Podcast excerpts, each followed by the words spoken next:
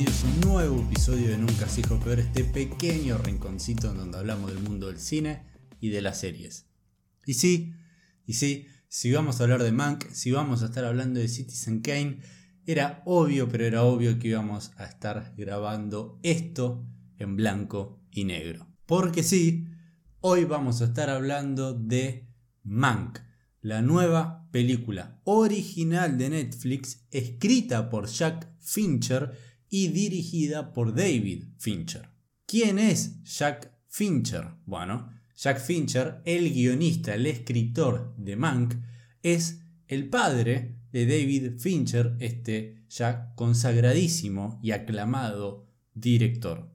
El guion de esta película fue escrito en la década de los 90 década en la cual David Fincher tenía la intención de filmar este guion escrito por su padre. Pero la verdad es que no se pudo hacer realidad y es recién ahora, en el año 2020, que David Fincher nos puede hacer llegar este contenido, luego de que su padre fallezca en el año 2003, cosa que esto ya nos da bastante a entender que esta película esta producción es bastante personal hacia David Fincher. La opinión que voy a estar dando en el día de la fecha y como prácticamente absolutamente todas las críticas que hay en este canal son dadas a partir de mi primer visionado viendo la película o la serie en cuestión. Y claramente desde mi mayor sinceridad. ¿Por qué estoy diciendo esto?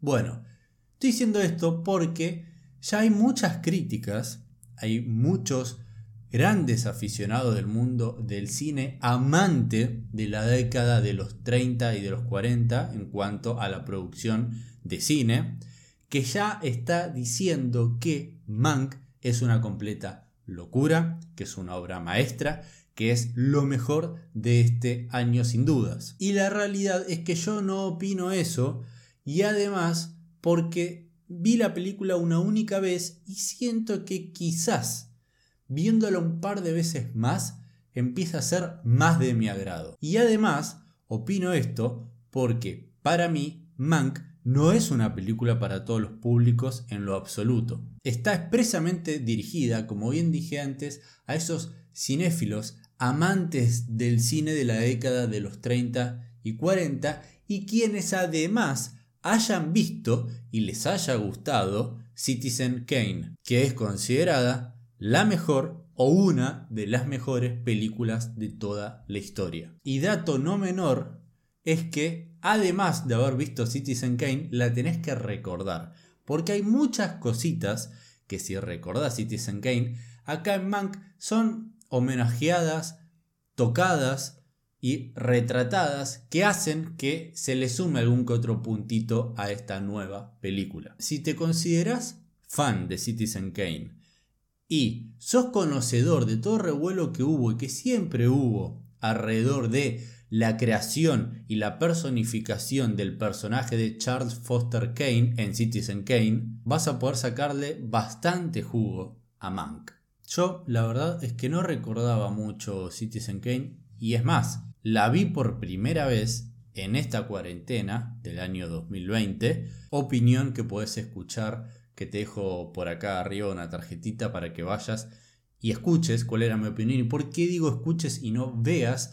Porque en ese entonces estaba haciendo críticas estilo podcast, no había cortes, no había edición, era simplemente yo hablando lo que opinaba y no tampoco no, no me filmaba, así que simplemente es en formato audio. Como bien dije, no me acordaba mucho Citizen Kane.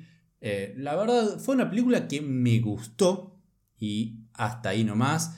Pero también hay que tener en cuenta que yo la veo en este contexto, en el año 2020, una película que se filmó y que se estrenó en 1940, si mal no recuerdo. Entonces, no es el mismo contexto de quien la haya visto y le haya volado la cabeza en ese entonces, como en los años venideros.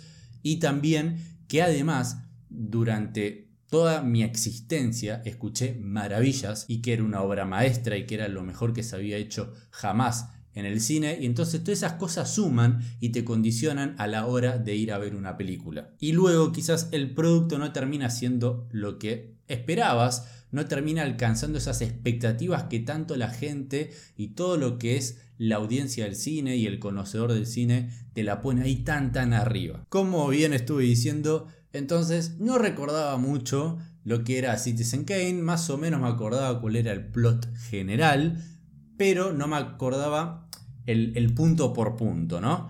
Y con Mank, a medida que van pasando los minutos, ahí fue recordando todas las cosas que iban pasando en Citizen Kane. Y ahí fue, y esto más o menos a mitad de Mank, que pude empezar a ver ciertos paralelismos, ciertos homenajes, como bien dije antes, y encontrar matices que se podían relacionar muchísimo con la historia ficticia de Citizen Kane en vinculación con la historia verídica que nos está retratando Mank. La primera hora de Mank es complicada.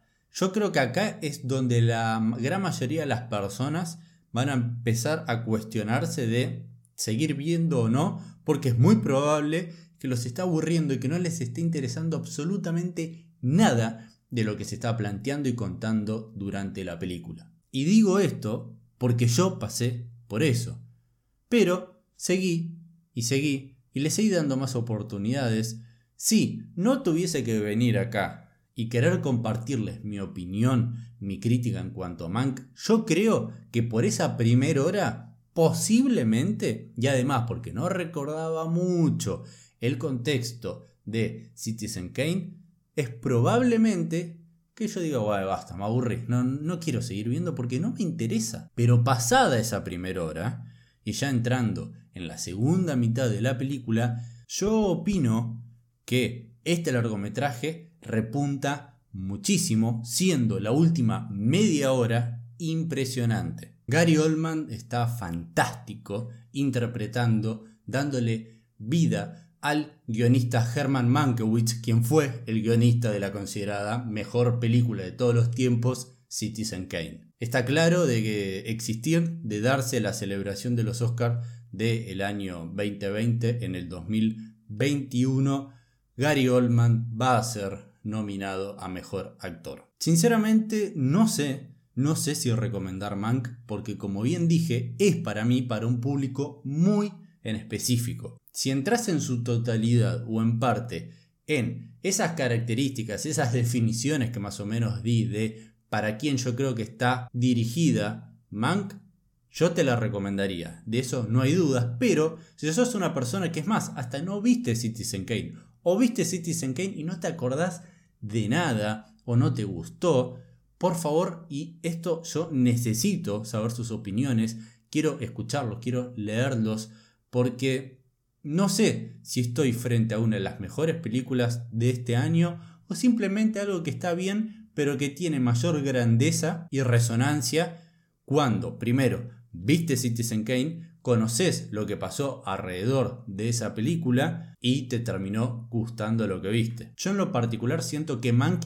es una increíble complementación a Citizen Kane, pero no sé si funciona realmente bien como una película individual sin tener en cuenta la obra maestra, considerada por muchos, que se estrenó hace tantos y tantos y decenas de años atrás. A mí Mank me gustó, no me maravilló, no me voló la cabeza y fue una película en la cual me costó entrar. Pero bueno, ¿y ustedes? ¿La vieron? ¿No la vieron? ¿La vas a ver? Si la viste, por favor déjame acá abajo en los comentarios cuál es tu opinión que necesito y quiero saber cuál es y más que nunca con Mank. Si te gusta el contenido que realizo y las críticas que hago, por favor suscríbete y ponele me gusta a este video que eso ayuda a una barbaridad. Además, muy bien sabes que me puedes encontrar en Instagram como nunca se hijo peor y que nos podemos volver a ver en un próximo episodio.